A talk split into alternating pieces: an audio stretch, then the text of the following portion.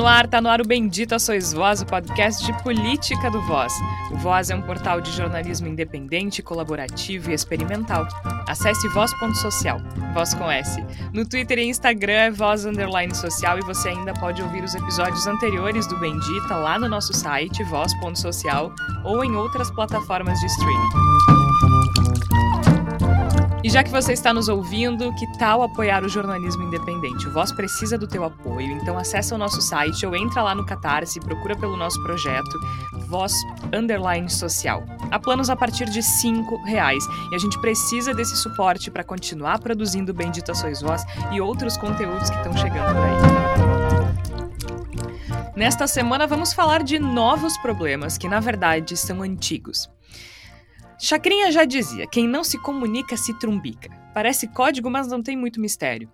Na última semana, a gente testemunhou duas situações particularmente trágicas no Brasil. Primeiro, o assassinato de Genivaldo por dois policiais rodoviários em uma espécie de câmara de gás improvisada dentro de um porta-malas de uma viatura. Depois, enchentes devastadoras no Recife, que já levaram a vida de mais de 100 pessoas que morreram em deslizamentos e enxurradas. Nos dois casos, houve mobilização pontual nas redes sociais, por exemplo, atenção da imprensa, muito pesar, algumas autoridades se mobilizando para tentar entender a situação e ajudar. Mas a gente está atacando os problemas estruturais que estão na base disso tudo. E quando eu falo a gente, eu falo nós jornalistas especificamente, mas também nós sociedade.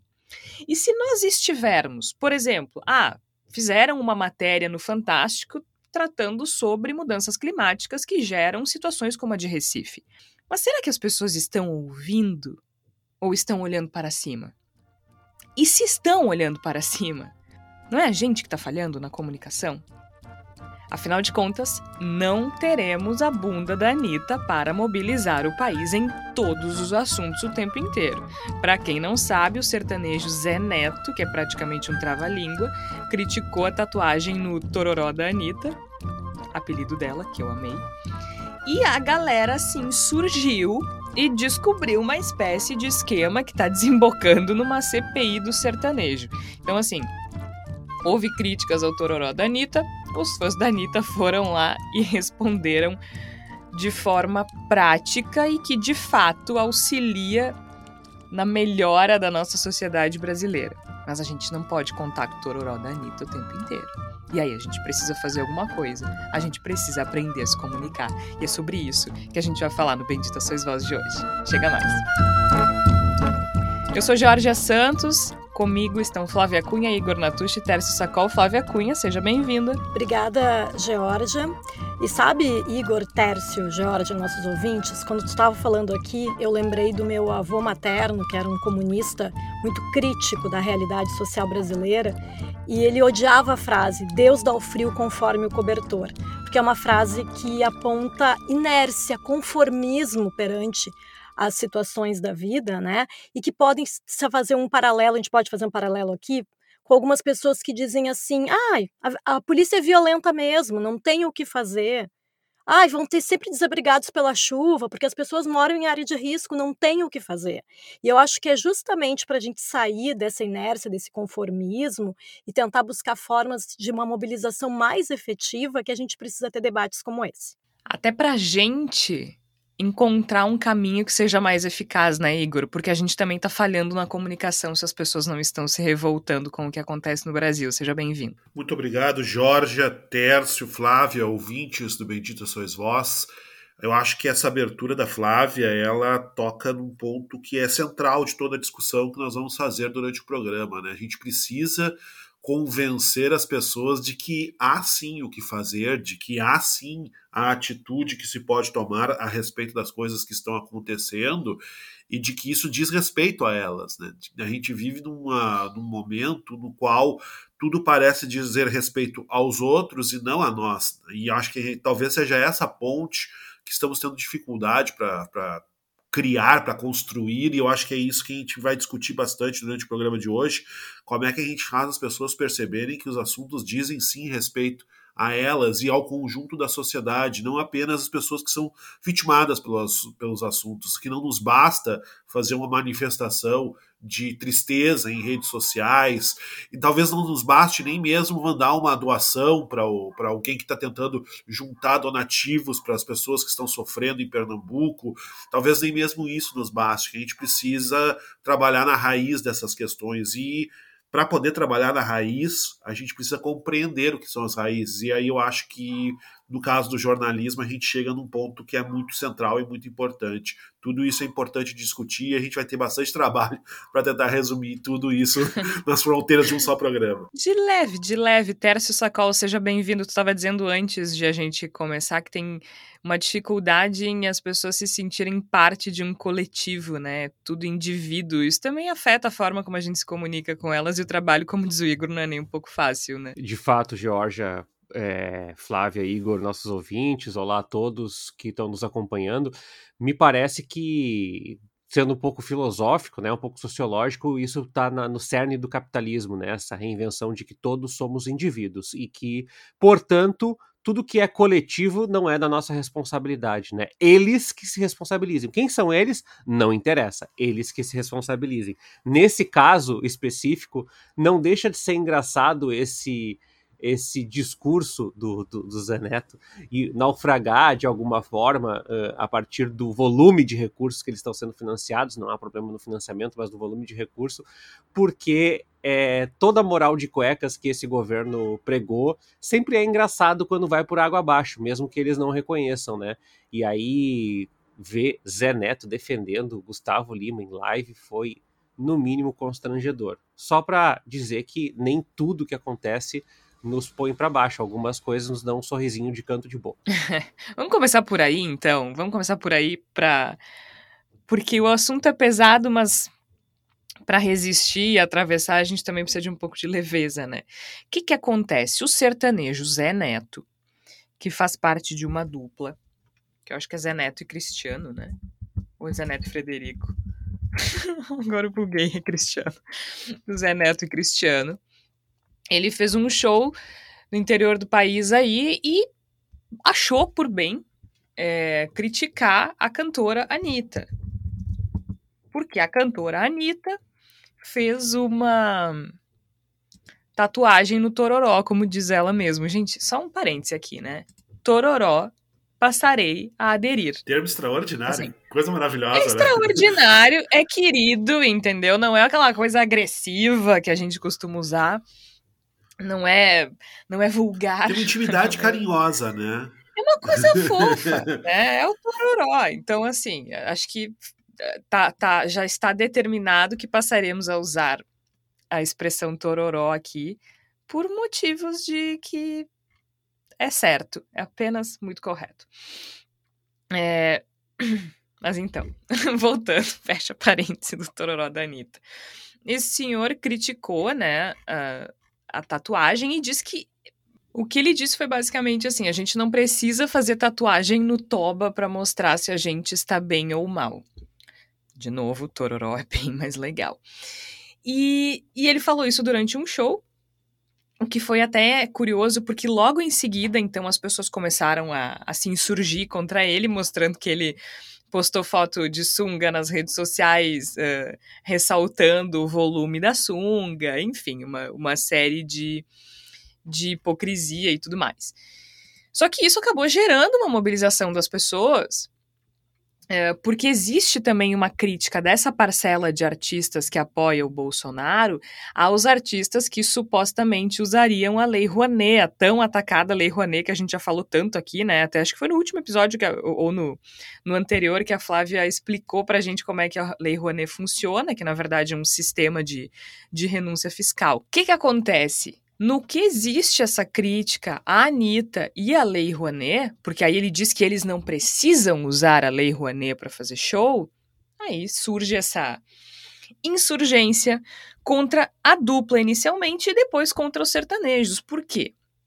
Porque a partir disso se abriu uma caixa de Pandora, né? Que as críticas dessa dupla à Lei Rouanet acabaram levando à revelação dos cachês milionários pagos por prefeituras de cidades muito pequenas do Brasil afora, né? Prefeituras que, em tese, um cachê de um milhão, um milhão e duzentos, pesa no orçamento dessas prefeituras. E na maioria das vezes, sem licitação. Logo que começou essa função aí, a galera descobriu que haveria um show de Gustavo Lima, apoiador de Jair Bolsonaro, inclusive, ferrenho, num município de Roraima com 8 mil habitantes, e que esse show custaria 800 mil. Por conta desta mesma denúncia, a Prefeitura de Conceição do Mato Dentro, na região central de Minas Gerais, anunciou o cancelamento de um outro show do Gustavo Lima, que custaria aos cofres da Prefeitura a bagatela de 1 milhão e 200 mil reais. Claro que aí cancelaram o show, agora vão ter que arcar com 50%, porque era o valor da multa, né? Uh, e aí, nesse caso específico, o cachê de 1 milhão e 200 foi motivo de polêmica, porque uh, foi revelado que esse dinheiro partia de uma verba destinada à saúde e educação, então existiu ali desvio de verba, né? Não era só uma questão do que se prioriza, mas sim desvio de verba. E aí os sertanejos começaram a se revoltar. O sábio do Sérgio Reis diz que dinheiro de prefeitura não é dinheiro público. Agora acho que privatizaram as prefeituras, Igor, não sei. Mas também não é bom dar ideia que daqui a pouco alguém vai achar que uma empresa funciona melhor. E então o Sérgio Reis disse que dinheiro de prefeitura não era dinheiro público, a galera começou a surtar. E sim, agora se tem a possibilidade real de uma abertura de CPI de sertanejo. Então, assim, o Tororó da Anitta fez mais pelo país do que o Bolsonaro. E mais do que isso, o Tororó da Anitta mobilizou as pessoas a procurarem uh, tanto os jornalistas quanto a sociedade uh, mobilizou as pessoas né, a procurarem soluções, a apontarem os problemas e, e partirem para o problema real. Então, assim, dentro do que a gente trata ali de verba pública, o problema não é a Lei Rouanet. E sim, tu pagar 1 milhão e 200 mil que estavam destinados à saúde e educação, desviar essa verba para pagar um sertanejo num município que já, já passa por dificuldade. O Tororó da Anitta é a estrela da semana. O Tororó da Anitta é a estrela da semana, Jorge, exatamente. Eu acho que isso, isso nos demonstra, talvez, nos traz um dos elementos que permitem que a gente puxe um pouco a nossa reflexão, né? O fato de que a mobilização intensa que aconteceu em torno desse caso e que também aconteceu nas outras situações que nós vamos tratar, mas que falando dessa, dessa situação específica, né, desse caso específico envolvendo os glúteos de Anitta e, a, e, o, e os cachês milionários de astros do sertanejo, tem um elemento de pitoresco envolvido aí, né? Tem uma coisa que é, é cômica, uma coisa que é irônica, que é engraçada, que chama a atenção pelo, pela bizarrice, e me parece que isso acabou sendo um dos principais gatilhos de mobilização, né? As pessoas se mobilizaram porque calhou de mencionarem a bunda da Anitta. E, e a partir da bunda da Anitta se desenrolou o que parece ser, sim, uma situação bastante grave de desvio de dinheiro público, de financiamento de, de astros do sertanejo, com dinheiro que poderia perfeitamente, poderia perfeitamente ser destinado para outras coisas. Então a gente vê que boa parte do que fez as pessoas se mobilizarem, do que puxou o novelo dessa situação toda e levou ao ponto do, do, do Gustavo fazer uma manifestação patética, né, uma live patética, choramingando, dizendo que tem, que tem que pagar suas contas, uma coisa constrangedora. Tudo isso se mobiliza a partir de um elemento de bizarrice, de pistoresco, de coisa engraçada, de coisa cômica.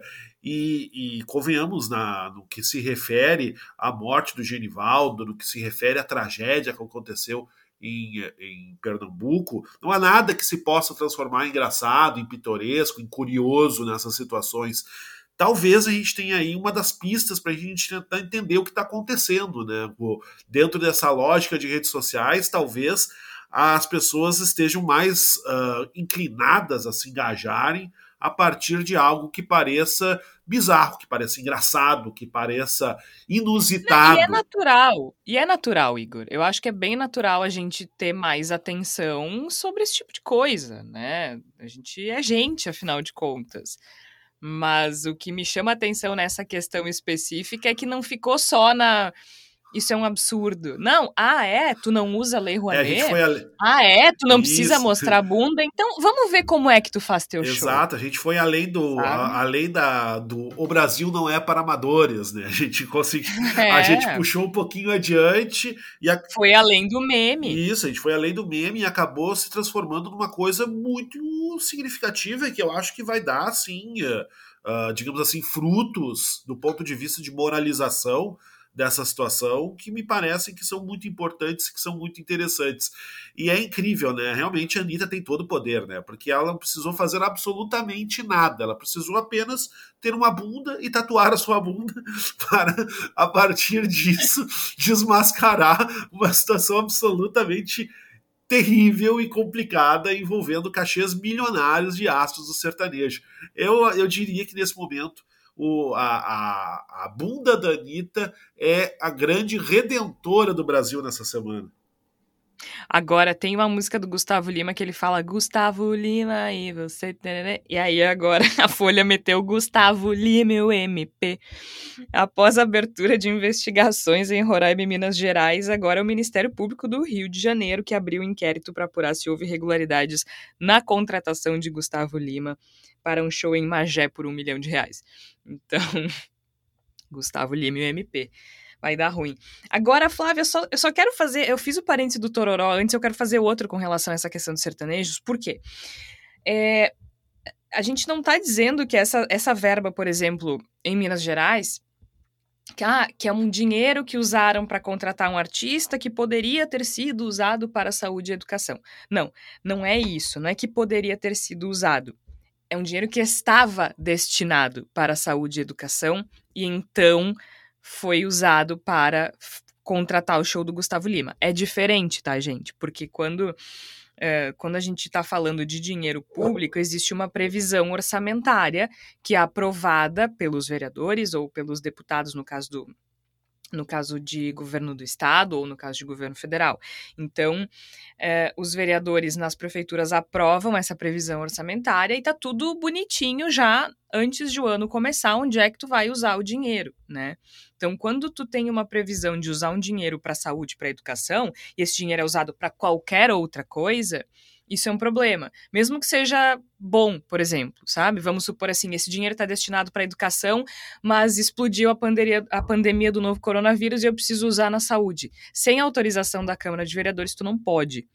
Então, nesse caso específico de Minas Gerais, foi isso que aconteceu. E esse levante das pessoas se dá em torno disso. A gente não está questionando o valor de cachê, a gente não está questionando que se use dinheiro público para contratar artistas, porque cultura é importante também. A gente não sob... Se a gente não pensa em cultura, a gente não vive, a gente só sobrevive mal e mal ainda, né? Então, não é isso que a gente está tá dizendo. Agora, Flávia, isso também me preocupa. O, o, o segundo parêntese que eu queria fazer, além do Tororó da Anitta. Ai, desculpa, bati no microfone. É que é, só me preocupa um pouco esse discurso, né? Justamente vindo disso, assim. É, a gente já tem uma classe fragilizada da cultura no Brasil e não me parece que apontar essa hipocrisia e essa incongruência da classe sertaneja vai fazer com que as pessoas entendam a importância da Lei Rouanet, por exemplo, né? E aí eu acho que a gente também entra no tema central do nosso do nosso episódio, que é a comunicação. No caso do tororó da Anitta, uh, a comunicação foi muito eficiente, né? Porque se comunicou essa hipocrisia que fez com que as pessoas se mobilizassem. Mas a gente tem que ter cuidado para não criminalizar a classe artística, né? Outros artistas são contratados dessa forma. A questão é saber se esse dinheiro está sendo aplicado de maneira legal. A gente tem que ter muito cuidado para não reforçar ainda mais o estereótipo do artista que, que só quer mamata, né? Pois é, para não cair no, no, discurso bolsonarista dos artistas vagabundos, né? Eu acho que tem uma outra camada aí da, de talvez de hipocrisia, né? Que talvez a gente precise apontar, que é assim, né? qual é o limite ético para uma prefeitura pequena contratar um grande artista porque o, artista ele cobra o cachê que ele quiser, e aí quem quiser que contrate, né? É isso, não vou questionar aqui o valor que o Gustavo Lima cobrou pelo, pelo show dele, porque a gente sabe também que não é o, não, esse dinheiro não é para ele só, né? Ele tem toda uma equipe que eu imagino que seja gigante, né? Esse valor também se refere a todo o deslocamento, isso. hospedagem. Eu acho que é importante a gente falar isso, né? Não é, ah, ele embolsou, vai embolsar, ou não embolsou nesse caso, né? Mas, ah, embolsa 700 mil, 1 milhão, ou um, não, não é isso, né? Tem toda uma equipe junto trabalhando, né? Certamente. Mas o que, eu, o, o que eu questiono um pouco também é a gente pensar assim: quantos artistas locais dessas cidades pequenas uh, poderiam ganhar um, um pedacinho desse valor e para eles faria toda a diferença? Né? Porque o Gustavo Lima tá lá chorando e dizendo que precisa pagar as contas, mas tem artistas locais uh, que podem ter um trabalho muito interessante, muito relevante, né? Inclusive dentro do estilo sertanejo, não vamos ser preconceituosos aqui com o sertanejo, mas precisa, será que pequenas prefeituras que têm dificuldade para manter as contas em dia, que têm dificuldade às vezes para pagar, sei lá, folha de pagamento do funcionalismo municipal, precisam chamar grandes estrelas da música que não dependem desse dinheiro para sobreviver? Será que não existem formas de se mobilizar esses recursos para uh, festivais de artistas locais, para pensar em outras áreas da cultura, teatro, literatura, enfim, outras formas de se mobilizar, além de se chamar Gustavo Lima, além de se chamar o Zé Neto? Uh, que eu, inclusive, antes dessa polêmica, eu nem sabia da existência, mas tudo bem, né? Isso aí também valeu o tororó da Anitta para isso, pra gente conhecer mais uma dupla sertaneja aí, né? Mas eu acho que, de qualquer maneira, eu acho que é uma coisa interessante a gente pensar sobre a mobilização das pessoas e de tentar fazer com que isso não vá realmente, não vire o fio, né? E aí todo mundo que tá ali uh, começou essa mobilização para apontar a hipocrisia de determinados artistas do estilo sertanejo, porque são muito alinhados mesmo com o bolsonarismo, né? A gente já fala sobre isso há muito tempo, né? Eu acho que grande parte. E do... sempre falaram da mamata dos colegas também, né? Exato. Sempre, exato. Que foi justamente o que o estopim ali, do que, o, do que o Zé Neto falou, que a gente não precisa de lei Rouanet. É, e, e, eu, e eu, mas eu acho que o risco que existe também, e é isso talvez que a gente precise também pensar aqui juntos, é que não são só artistas do sertanejo que são contratados por prefeituras, né? Então eu acho que é, é, é, importante a gente fazer essa ponderação e realmente ver, né? Quando há um desvio de recurso, né? Que a finalidade não era para a área cultural, bom, aí realmente é uma coisa bem complicada que tem que ser investigada sim pelo Ministério Público, não tenho dúvida disso, né? Uh, agora, a questão de uma CPI, eu não sei se vai, se vai vingar ou não, né? Estamos num ano eleitoral, isso aí é, envolve né, prefeituras. Não sei se vai, uh, se vai vingar, mas de qualquer maneira, acho que essa problematização e a gente pensar a respeito de como é que o dinheiro público é usado é importante, mas que, por favor, né, acho que os artistas já são ataca atacados o suficiente, parte da classe artística já atacada o suficiente pelos bolsonaristas. A gente tem que cuidar para não fazer o mesmo, né? A gente que está aqui do outro lado da trincheira. Agora, Tércio, é isso. A gente não vai ter o tororó da Anitta sempre. A gente teve duas tragédias acontecendo na última semana que, ok, geraram mobilização, geraram revolta, mas de forma muito pouco prática. E aí eu queria chegar nessa questão da comunicação, né? O que, que a gente está fazendo de errado? O que está acontecendo que a gente não consegue? Quando eu falo a gente, de novo, jornalistas, mas também eu falo de jornalistas, mas falo também da sociedade em geral, né? A gente não está sabendo comunicar urgência. A gente não está sabendo comunicar urgência da forma como se conseguiu com essa situação do Tororó da Anitta.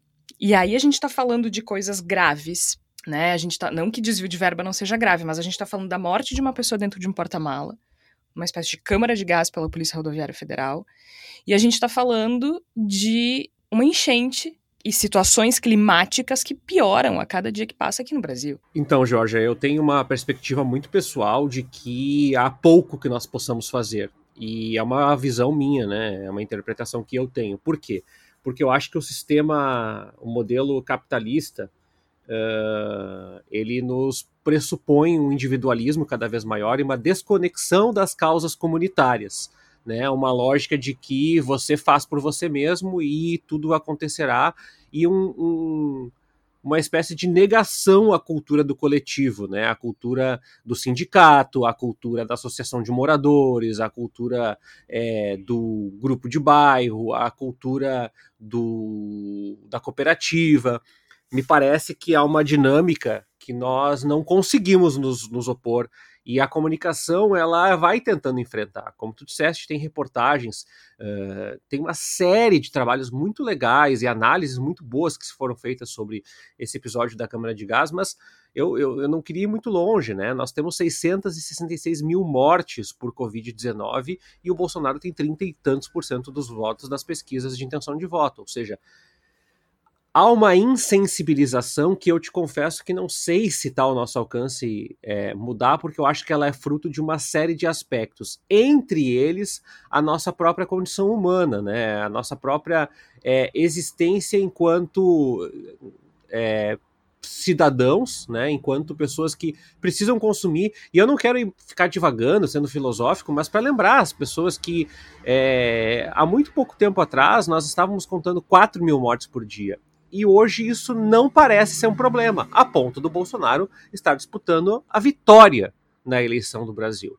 O presidente responsável por 4 mil mortes por dia no Brasil pode vencer a eleição. Quer dizer, não vai, acredito, torço, rezo, é, é, mentalizo, mas o fato de ele estar tá com 30 e poucos por cento nos dá um indicativo de que de fato, a, a comunicação, e, e, eu duvido, Jorge, que a comunicação não tenha chegado às pessoas sobre a morte, a tragédia. A gente viu as pessoas sufocarem, a gente viu o presidente debochar. Agora, se a pessoa viu isso e ainda assim se inclina para votar no Jair Bolsonaro, é, eu acredito que ela pense que isso não é um problema. A pessoa morrer sufocada, morrer sem um cilindro de oxigênio em Manaus não é um grande problema a ponto de mobilizar a vontade dela. E aí, quando se trata de humanidade, quando se trata de caráter, quando se trata de resquícios de, de capacidade de empatia, aí eu tenho sérias dúvidas, assim, o quanto nós nos transformamos como seres humanos. Nesse caso é, das redes sociais que vocês falaram no início, e eu não vou me estender muito até para a gente poder continuar esse debate, mas que a gente debateu, uh, a gente falou antes do programa, né, que às vezes parece que a gente dizer, nossa, que absurdo, uma câmara de gás, pronto, agora eu tô tranquilo porque eu me manifestei, ninguém vai poder falar que eu não fiz nada por isso. Não, a gente continua não fazendo nada. Né? Toda vez que a gente não sai para as ruas e grita, que a gente não faz uma ação, que a gente não se engaja, que a gente não sei lá o que, a gente não faz nada. E, e eu não estou dizendo as pessoas não fazem nada, o que, que eu fiz? Eu não fiz nada também.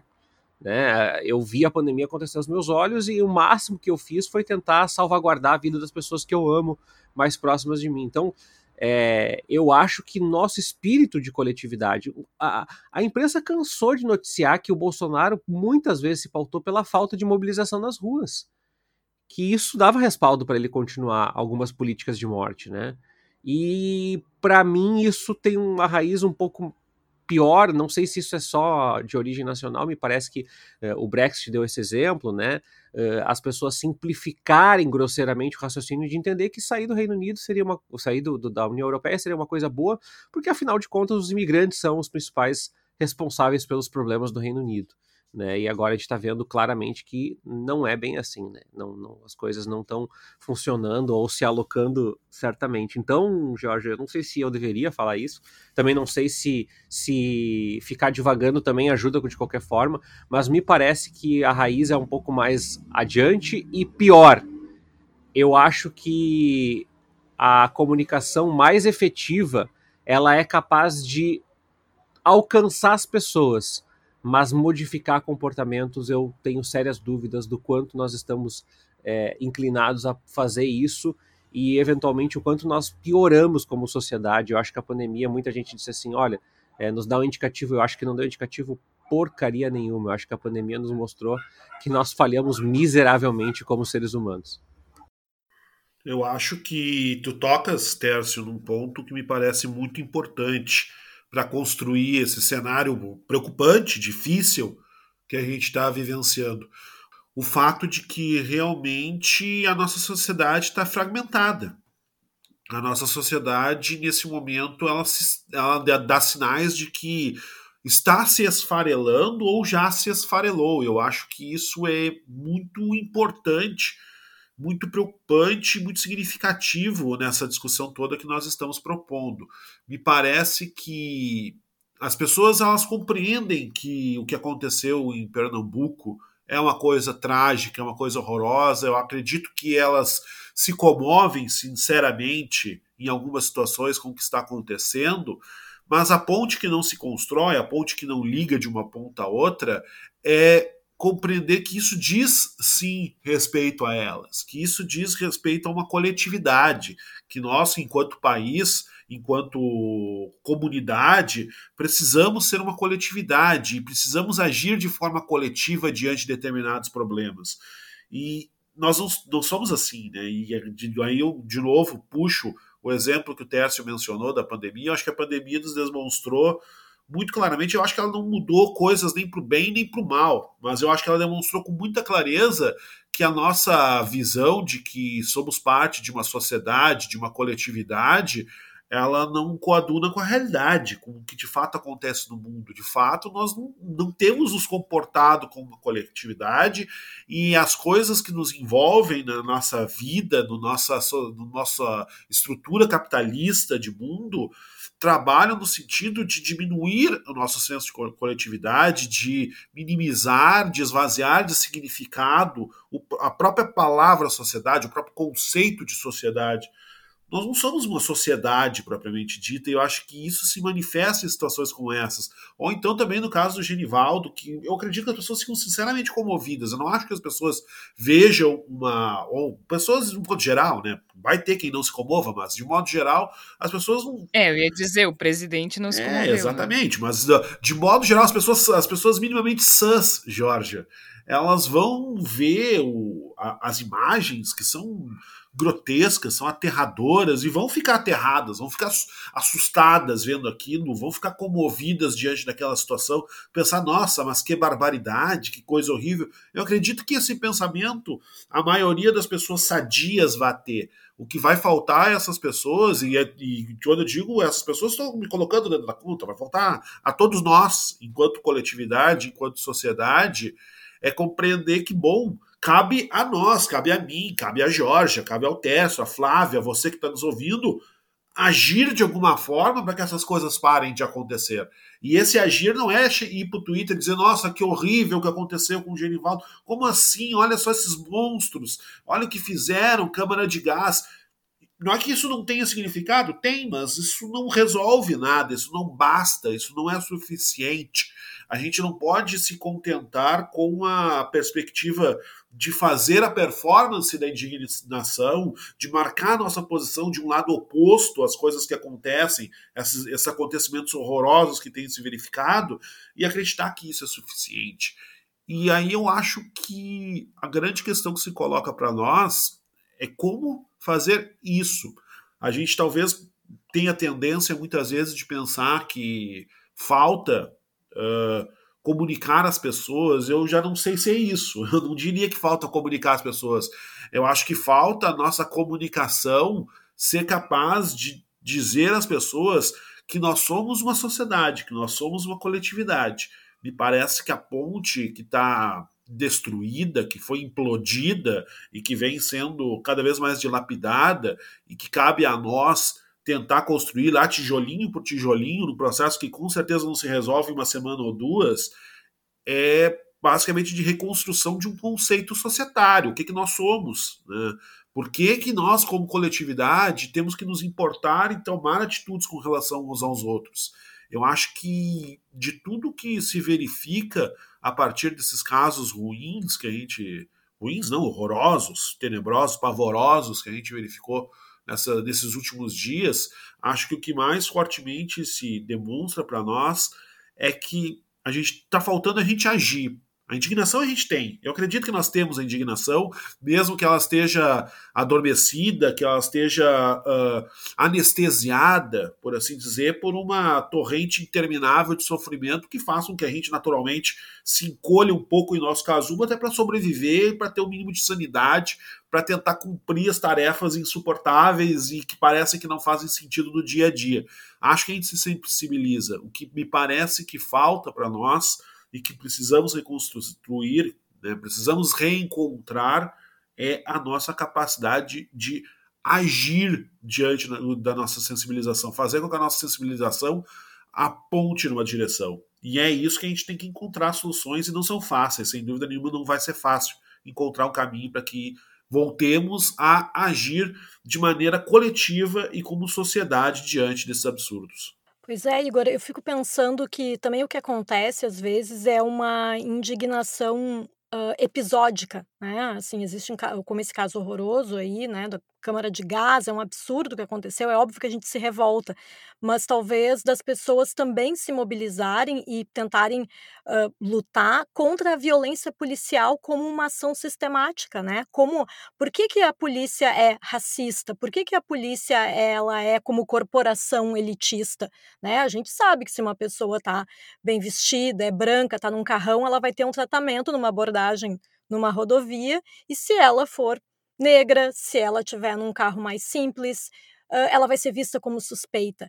É essa, essa evidência que né, a, a, gente sabe que é assim que funciona, mas a, a, que está sendo feito para isso mudar? Porque a, a, gente precisaria lutar pela mudança de, dessa mentalidade da polícia brasileira, né? Não só brasileira, tem outros países, mas vamos ficar aqui no, no exemplo nacional, né? E, e, eu acho que da mesma maneira, por exemplo, quando existe essa questão das chuvas, né?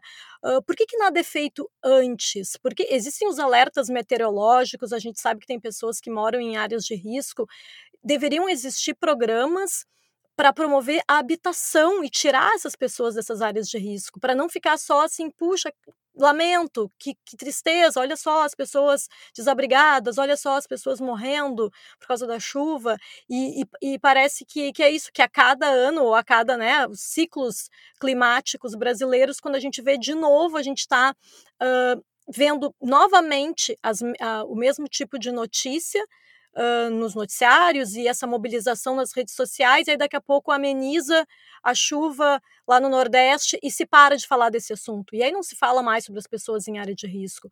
Aí depois de, de uma, de uma revolta por causa de uma, de uma ação policial abusiva, violenta, absurda, uh, se para de falar sobre isso e se fala sobre o próximo assunto, né? Qual, qual, é o, qual vai ser o próximo assunto de mobilização nas redes sociais? E aí parece que vai se trocando, porque são muitas coisas para a gente se revoltar, e aí parece que esses episódios despertam determinados, né, gatilhos mesmo, né, a gente se revolta com aquilo, e talvez a gente precise pensar em, em uma, uma luta mais sistemática, né, por isso que quando, quando o Igor e o Tércio comentam aqui sobre a necessidade da gente se organizar em coletivos, a gente sabe o quanto isso, uh, o sistema como um todo, o sistema capitalista não quer, né, que, que as pessoas comuns se organizem em coletivos, né, uh, já visto o que fizeram com os sindicatos com, depois da reforma trabalhista, né, e parece que sempre tentando menosprezar essa forma de coletividade dos trabalhadores, por exemplo, né,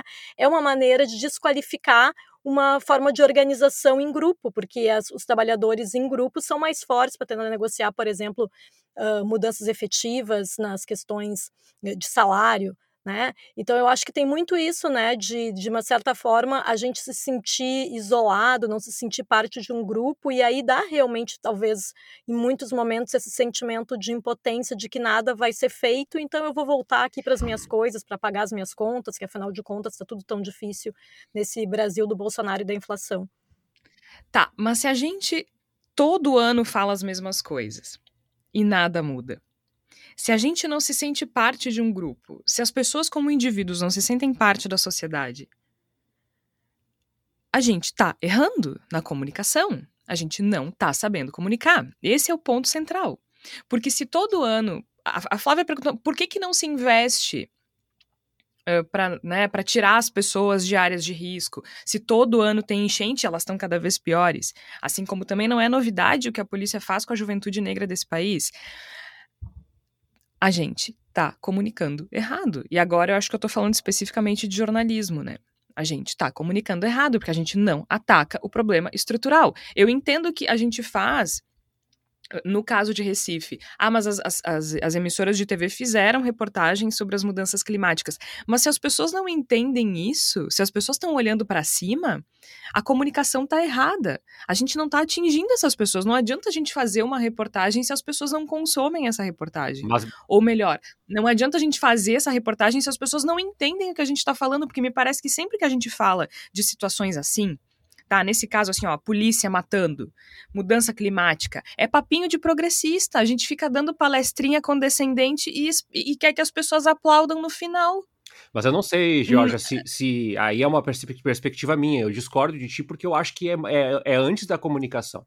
Eu acho que a comunicação não é capaz de mobilizar as pessoas porque ela sequer. É, é, é a quantidade de, de, Mas eu de não pessoas. estou falando de mobilização, Tércio. Eu não estou falando de mobilização, eu estou falando de, de, de, instrução, eu estou falando de Mas informação. aí eu tenho dúvida se é. Porque se a, gente está falando que as pessoas não acreditam, as pessoas não acham que existe. Quando eu digo as pessoas, eu estou falando de maioria. As pessoas não acham que existe um problema na polícia. Ma... Tem que matar bandido Mas mesmo. aí eu tenho dúvida As pessoas se. não acham que a mudança climática interfere em Recife. Mas eu tenho dúvida se a comunicação que faz isso é um processo maior, que eu acho que envolve cultura, envolve educação, envolve instrução formal e informal, e Sim. envolve é, a política pública, por exemplo. É, Perfeito, é... mas uma coisa está associada não, a outra. Eu acho, gente... Mas eu acho, acho que, é algo mais complexo.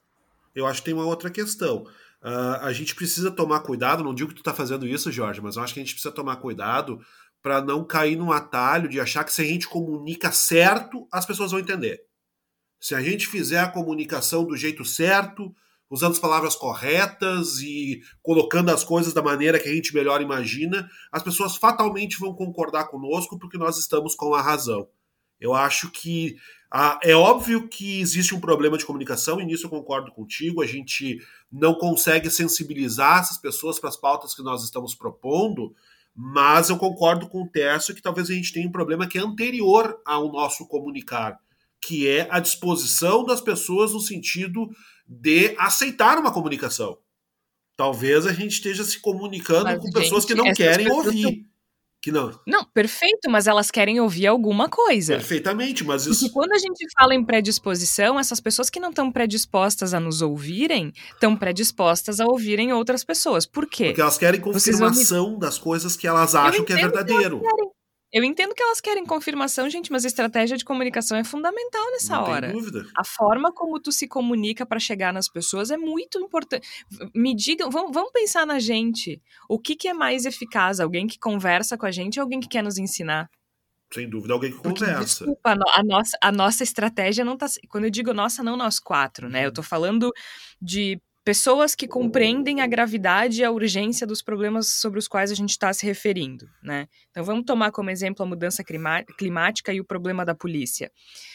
Desculpa, mas as pessoas que defendem as mesmas posições que a gente tendem, tendem a, uma, a uma palestrinha. Muito bem, mas agora se a gente olhar, por exemplo, o, os programas televisivos da Rede Globo na parte da manhã, tanto, sei lá, o Mais Você, ou o programa da programa da Ana Maria Braga, que eu acho que é o mesmo, inclusive, enfim, não sei os nomes dos programas, mas enfim, é os mesmo. programas da manhã, o da, da, da é Ana mesmo, Maria é Braga e o da, da Fátima Bernardes, eles são muito didáticos. São, são bem concordo, didáticos, concordo. né? E eu acho que uh, eles cumprem talvez melhor esse papel que tu está colocando, Jorge, de de propor uma conversa muito mais do que uma aula, do que uma, uma palestra a respeito de determinados assuntos.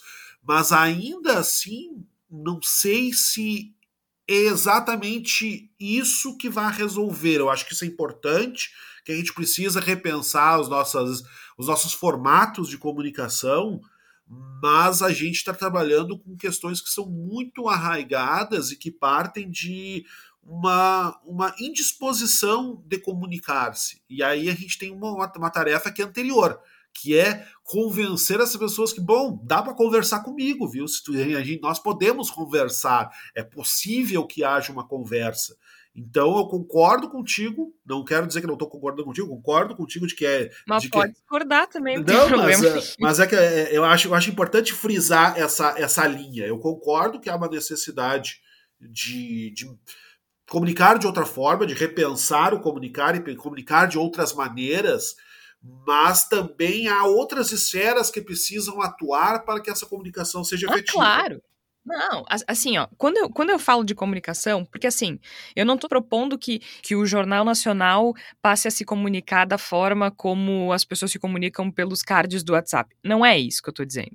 O que eu estou dizendo é que a gente precisa uh, insistir em certas coisas sem amenizar, porque Vamos pensar no jornalismo tradicional. A gente denuncia uma ação criminosa da polícia e ao mesmo tempo a gente diz que é pontual. E não é pontual.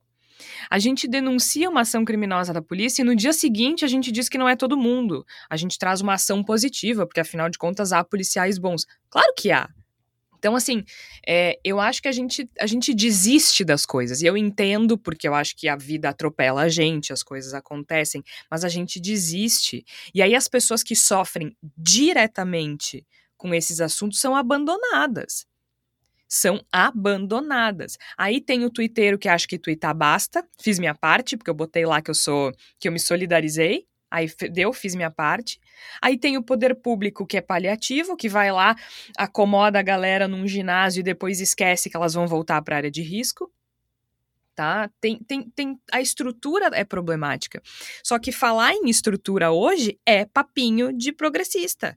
Falar em estrutura hoje, falar dessas questões hoje é mimimi. Como é que tu, como é que tu fura esse bloqueio de dizer para as pessoas, olha, não é mimimi, não é mimimi, eu não quero cancelar ninguém. A gente precisa mudar isso na base. Como? Como? Como? É isso. A gente não vai ter a Anitta toda semana. A gente não vai ter a Anitta para tudo. Eu acho. A bunda da Anitta não vai mobilizar tudo. E sim, é uma questão maior, porque não adianta a gente falar se as outras coisas não mudam, mas é para isso que existe pressão também, né? E quando eu falo comunicação, não é só da tradicional do jornalista. Eu falo de movimentos sociais se comunicarem com a sociedade. Eu falo das universidades se comunicarem com a sociedade. E não se fecharem em feudos como é hoje. Eu falo de, de diversas estruturas governamentais ou não governamentais ou da sociedade civil que se comuniquem com a sociedade sobre temas de base. A gente é muito superficial. E as redes sociais reforçam isso e acalmam, aplacam a nossa culpa. Eu acho que burguesa. Eu acho que eu acho que tem que nós, nós temos problemas nos dois extremos, né? Eu acho que nós somos muito superficiais em algumas coisas e muito herméticos em outras, né? Eu acho. É, tem isso né? também, né? Eu acho que tem. Tu falou a palavra errada, morre. Exato. Então acho que existe, existe e, e assim é, é, todo um é todo um caldo, né? A gente está mergulhado num universo no qual a a diferença é realçada o tempo todo, né? E a gente, para poder comunicar, a gente precisa realçar uh, a semelhança, a gente precisa realçar a aproximação.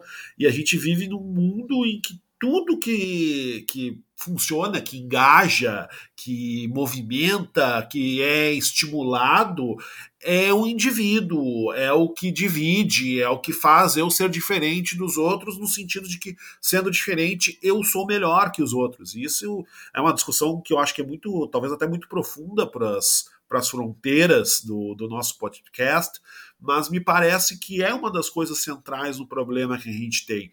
Eu acho que um elemento que, infelizmente e tragicamente, acaba meio que jogando a nosso favor é uma urgência crescente. Né? A gente tem uma, por exemplo, na questão ambiental, me parece que as tragédias que estão acontecendo elas estão fazendo com que a necessidade de atuar sobre a mudança climática se torne mais premente na sociedade. Eu não acho que a gente tenha conseguido já sensibilizar as pessoas da maneira que é necessária para enfrentar um problema que é existencial para a raça humana, mas acho que nós estamos discutindo isso muito mais do que nós discutíamos há cinco anos atrás. E isso já é alguma coisa. Sim, né? sim, eu, sem dúvida. E eu acho que isso está sendo eu até acho que com relação, com relação à polícia, assim, tem aquela isso questão... que chegar. Acho que tá, né, a desmilitarização. A gente está discutindo mais isso. Não é, é Só que aí tu falou no não início, é suficiente, mas a gente está discutindo tu falou mais. sobre ser hermético. E aí eu acho que tem uma questão de comunicação. Por exemplo, a polícia tem que acabar. Meu filho, o planeta vai acabar antes da polícia acabar, é? Exato.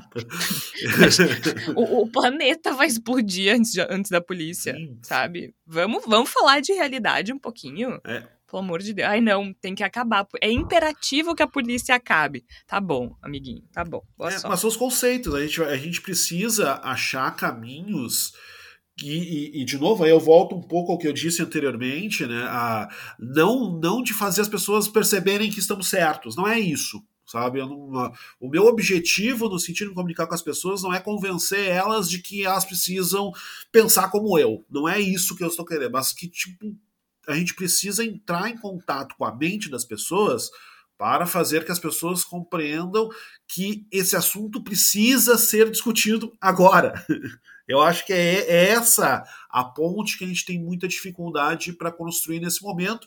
E, e, como eu disse no início do programa, é um problema muito complexo. Eu acho que tem muitas é, camadas claro que, fazem com que essa comunicação não funcione, com que a gente não consiga uh, dar o, tamanho efetivo na gravidade das coisas que estão acontecendo. Mas me parece que o, o um passo está sendo dado. Eu acho que esses assuntos estão sendo muito mais discutidos, com muita mais, com uma, uma presença muito maior dentro das esferas possíveis de debate. Eu acho que a gente precisa é, de certo modo, tentando fazer um resumo aqui, a gente tem que reconstruir a esfera pública.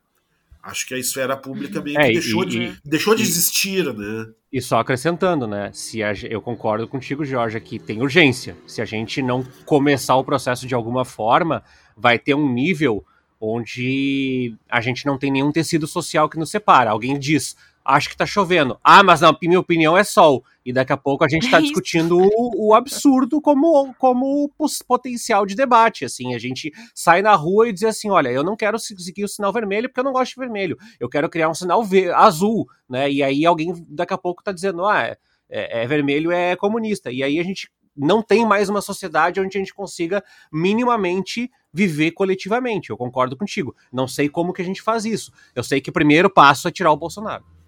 Não dá ideia, Tércio, que essa história do semáforo daqui a pouco pega, hein? De dizer que é coisa de comunista. Cuidado, isso aí é um, tem um grande potencial de viralizar, hein? Mas sabe que vocês estavam falando aqui, eu estava pensando, né, que, na verdade, o discurso bolsonarista, ele, ele meio que ingessa também a imprensa, né? Porque na fala do Bolsonaro a respeito do episódio do Genivaldo, ele falou que a imprensa gosta de defender marginal, né? Defende, né, o bandido e não gosta da polícia. Então, dessa forma, se, a, se a, a, grande imprensa entrar num debate sobre essa questão da violência policial, ó, bem que o bem que o mito falou lá, viu? Ó, esses jornalistas aí, tudo defendendo os vagabundos. Então, eu acho que realmente a gente precisa. É, a gente fala sobre isso há muito tempo, né? Mas acho que realmente acabar com o bolsonarismo também é uma forma da gente conseguir alguma, alguma mudança na, na estrutura como está apresentada, porque senão essas pessoas elas realmente preferem que elas acham que quem a polícia polícia mata tem que ser morto mesmo, né? Ou de uma certa é. forma assim, provocou de alguma maneira, né? Era marginal. Essas relativizações, né, que são muito perigosas e que o bolsonarismo infelizmente incentiva. Mas a gente está numa linha cruzada também. A gente não pode ser ingênuo de achar que é só bolsonarista que não respeita jornalista, né, gente? Porque também não é assim. A gente tem uh, às vezes com razão, afinal de contas, quem não lembra do editorial da escolha difícil, mas assim, uma grande parcela da direita, assim como grande parcela da esquerda, não, não confia no jornalista. O contrato social que existe do jornalista que vai apurar a informação, transmitir essa informação e a pessoa vai consumir essa informação criticamente ou não, ele está quebrado. Acho que é bom que as pessoas consumam jornalismo de maneira crítica, mas o motivo me angustia. As pessoas não confiam mais. As pessoas confiam mais num troço anônimo do que num jornalista assinando uma matéria. Isso também tem impacto. Isso também tem impacto na forma como a gente se comunica, porque a gente se comunica pedindo desculpa. A gente informa se desculpando, a gente informa, a gente informa justificando. Eu, eu acho que isso também tem um impacto tremendo nisso. Porque sim, o primeiro passo é tirar Bolsonaro, não tenha dúvida nenhuma, mas isso não vai acabar com o problema. Não vai acabar com o problema. É, isso é. vai fazer com que talvez a gente possa começar a resolver o problema aqui no Brasil. Isso. E respirar um pouquinho Isso, também, né? Dar uma, dar uma respirada, tipo, tá, chega de pauleira todo dia.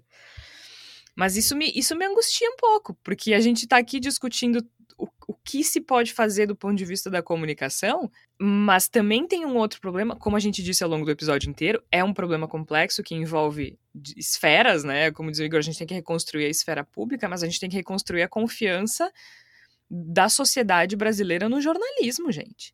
Isso é bem profundo, isso é bem profundo. Não é só a sociedade brasileira, né? Que a sociedade brasileira é o que nos interessa. A gente está discutindo a comunicação, mas as pessoas não acreditam na gente bem, é bem complicado. E aí se acreditam entra aquilo que o Tércio fala sempre, do viés de confirmação, né? Eu acredito em quem fala o que eu quero ouvir. Me parece que a gente tem que reconstruir tudo. Tudo, tudo, tudo, tudo. É fácil, né? bem fácil. O ideal seria alguém lá do Vale do Silício, ou melhor ainda, um brasileiro, daqueles bem high-tech, conseguir construir um dispositivo que imite o tororó da Anitta no seguinte sentido. Galera, temos um problema. Precisamos agir com relação a este problema.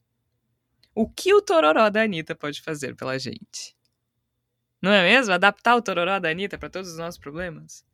E eu não tô, eu juro que eu não tô falando isso de uma maneira ruim. Eu tô falando realmente seria muito bom se a gente pudesse encaixar tudo nesse tipo de Talvez se a gente colocar cara. o Tororó da Anitta pra apresentar o Jornal Nacional, as coisas já melhoram um pouquinho, né? Não seria feio. Começa por aí. É, é verdade. Não que o Bonner seja feio, não que a Renata seja feia, muito pelo contrário. Muito bonitos, inclusive. Mas o Tororó da Anitta seria um acréscimo de beleza. Eu acho que ajuda. Acho que ajuda mesmo. Na verdade, seria melhor botar o Tororó da Anitta pra apresentar lá na Jovem Pan. Aí eu acho que teria um acréscimo de progressismo. na Fox News, nos, nos, nos canais É, quando, na Record. quando a gente considera que o Tororó da Anitta é mais progressista do que toda a equipe de comunicação de uma emissora, nós estamos com um problema, Jorge Santos. Mas eu tô errada, Igor Natush? Não é? Não, não tá errada, Jorge Santos. O Tororó da Anitta é mais progressista. E bonito. É, meu povo, minha pova. Esse é o nosso Brasilzão. Essa foi um episódio sessão desabafo, que às vezes precisa também, né? Porque afinal de contas a gente não pode resolver todos os problemas, mas a gente tem que tentar. Uh, não basta se solidarizar nas redes sociais, a gente precisa ser mais ativo com relação a uma série de coisas nesse país. Mas também mobilização não é algo fácil, mobilização não é algo nem barato, né? Uma novidade para vocês, não existe mobilização espontânea nem gratuita. Então é um caminho longo, mas a gente está aqui disposto a destrinchar isso e botar o dedo, inclusive, na nossa ferida. Mas a gente precisa de uma salvação, a gente precisa de palavra da salvação. Flávia Cunha, o que é que tu tens pra gente? Eu vou fazer uma pequena homenagem aqui a Milton Gonçalves, grande ator que faleceu nessa segunda-feira aos, aos 88 anos, muito atuante no movimento negro, e vou dar aqui uma sugestão de um filme que fala sobre mobilização dos trabalhadores. Eles não usam black tie, de 1981, um filme que tem um grande elenco, tem a Fernanda Montenegro, Gianfrancesco Guarnieri, o Carlos Alberto Richelli, e que fala sobre greve, que fala sobre movimento sindical e que fala como os trabalhadores podem se mobilizar de alguma maneira. Eu sei que é utópico a gente falar sobre isso nesse momento em que a gente vive do Brasil, mas a arte está aí também para nos inspirar de alguma maneira. O filme está disponível em diversas plataformas, como o Globoplay, e também aí tem aberto aí na internet para quem procurar. Muito bem, Tércio. Eu assisti com um pouquinho de delay, Georgia, um pouquinho assim, um, alguns anos, o filme Parasita essa semana, agora que passou. Eu já tava achando que tu ia indicar, sei lá, o beijo da mulher-aranha. E, e, e, aí eu fiquei pensando o quanto. Uh, uh, eu, eu tenho críticas ao filme, tá? Mas não vou fazer aqui. Eu fiquei pensando o quanto o, o filme é, é, é, análogo ao Brasil, quase que ipsis literis, assim, quase que igual, né? Tipo, algumas dimensões sociais são exatamente as, as que a gente experimenta aqui. E eu queria indicar o filme para quem não viu, para quem é meio retardatário do, dos filmes que nem eu, assim, é, sem, sem esse olhar de encanto, né, que o filme é estrangeiro é bom ou é estrangeiro é ruim, estrangeiro em relação aos Estados Unidos, que é uma coisa meio bizarra, né, mas olhando para alguns detalhes, porque eu fiquei pensando o quanto nós absorvemos sobre cultura uh, oriental em geral, nem vou falar só de Coreia ou de Japão, vou falar de maneira geral, é, absorve a ideia do desenvolvimento econômico desses países, né? E a gente esquece do que a gente falou hoje, né? O capitalismo é um, é um sistema que existe para excluir, para que algumas pessoas tenham, outras necessariamente não têm. Então, é, esse filme ele é bacana com algumas reflexões. Não estou dizendo que ele é perfeito e também não estou dizendo que ele é um pouco é, chavão assim algumas alguns debates, mas eu achei bacana o filme e eu indico com alguns anos de atraso. Tá certo. Eu particularmente vou fazer uma indicação tudo a ver com o episódio de hoje. É, que é um livro que tava ali no meu Kindle há um século e eu não não evoluía para ele, aí eu resolvi essa semana e tá sendo interessante e até divertido. Que é um livro da Laurie Gottlieb que se chama Talvez Você Deva Conversar com Alguém. Que é basicamente a história de uma terapeuta que resolve fazer terapia. Então, é uma terapeuta ou terapeuta dela e a vida de todos nós. Falou sobre o processo de, de psicoterapia, de como a gente precisa conversar com as pessoas sobre os nossos problemas e ter um espaço para desabafar, né? Que não é o Bendita, tá, gente? Até poderia ser também, né? mas não é. Então fica a sugestão porque tá, tá sendo interessante de ler nesse momento. Talvez você deva conversar com alguém. O Bendita Sois Vós vai ficando por aqui. Eu sou Jorge Santos, participaram a Flávia Cunha, o Igor Natucci e o Tércio Sacol. A gente volta na próxima semana. O Bendita é publicado sempre às quartas-feiras, às 5 horas da tarde. Não esquece de passar lá no Catarse, catarse.me barra voz social e ajuda a gente, porque a gente precisa de apoio financeiro, sim, bem diretamente. Tem planos a partir de 5 reais. A gente precisa, precisa de apoio para continuar produzindo Bendita Sois Voz e outros conteúdos. A gente aguarda vocês na próxima semana. Até lá!